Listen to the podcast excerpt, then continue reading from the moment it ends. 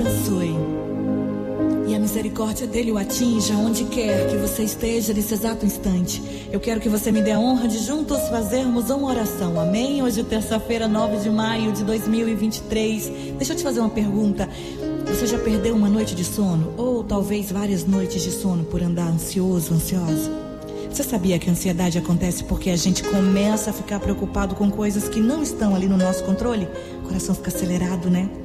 Você também sabia que é o maior desperdício de energia você se preocupar com algo que você não pode controlar? Me diz uma coisa, você que está me ouvindo agora no trânsito, em casa, no seu carro, no seu quarto, aí na cozinha, se preparando na garagem da sua casa, você consegue controlar a sua vida? Você sabe o que vai acontecer amanhã? Eu te digo com todas as letras: não. Você pode ter uma agenda completa agora, para amanhã, mas você não tem a mínima ideia do que vai acontecer. Nenhum de nós temos o controle do que vai acontecer. Nós não sabemos o que vai acontecer no dia seguinte. E tudo aquilo que nós não temos o controle do nosso futuro, a gente jamais deveria se preocupar. Sabe quem é o dono do seu futuro? É aquele que está no seu quarto toda noite, te esperando quando você está trancado chorando. Quando você coloca os joelhos no chão e entrega todos os problemas para ele. Deus tem todas as preocupações, as suas, todas as suas preocupações anotadas ali, ó, no caderninho, no livro da vida. Sabia disso? Tenha uma vida de oração com Deus todos os dias. Eu não quero saber qual a sua religião. Deus ele não quer saber quantos erros você cometeu, se você é rico, se você é pobre, se você tem casa ou se você mora nas ruas, se você é rico, se você é pobre. Não existe nenhum segredo com Deus. Basta só você confiar. É só isso. A paz que você tanto procura, o sono que você tanto deseja, só quem pode te ajudar é Ele.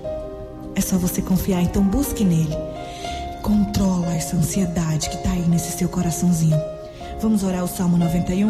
Uma das orações mais poderosas da Bíblia. A gente separou essa semana inteira para a gente orar esse salmo de modo tremendo e poderoso. Vamos orar? Aquele que habita no esconderijo do Altíssimo e descansa à sombra do Onipotente, diz o Senhor, meu refúgio e minha fortaleza, Deus meu em quem confio, pois Ele te livrará do laço do passarinheiro e da peste perniciosa.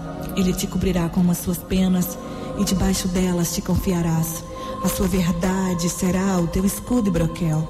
Não terás medo do terror da noite, nem da seta que voa de dia, nem da peste que anda na escuridão, nem da mortandade que assola ao meio-dia. Mil cairão ao teu lado, dez mil à tua direita, mas não chegarás a ti.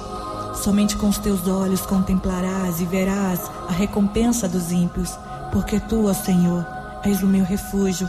No Altíssimo fizeste a tua morada. Mal nenhum te sucederá, praga alguma chegará à tua tenda, porque os teus anjos dará ordem a teu respeito para que te guardem todos os teus caminhos.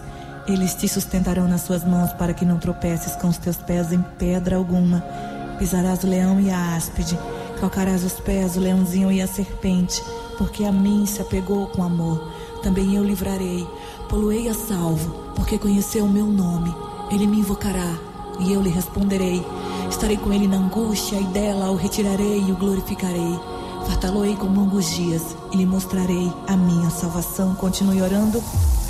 Se você estiver em casa, abra portas e janelas.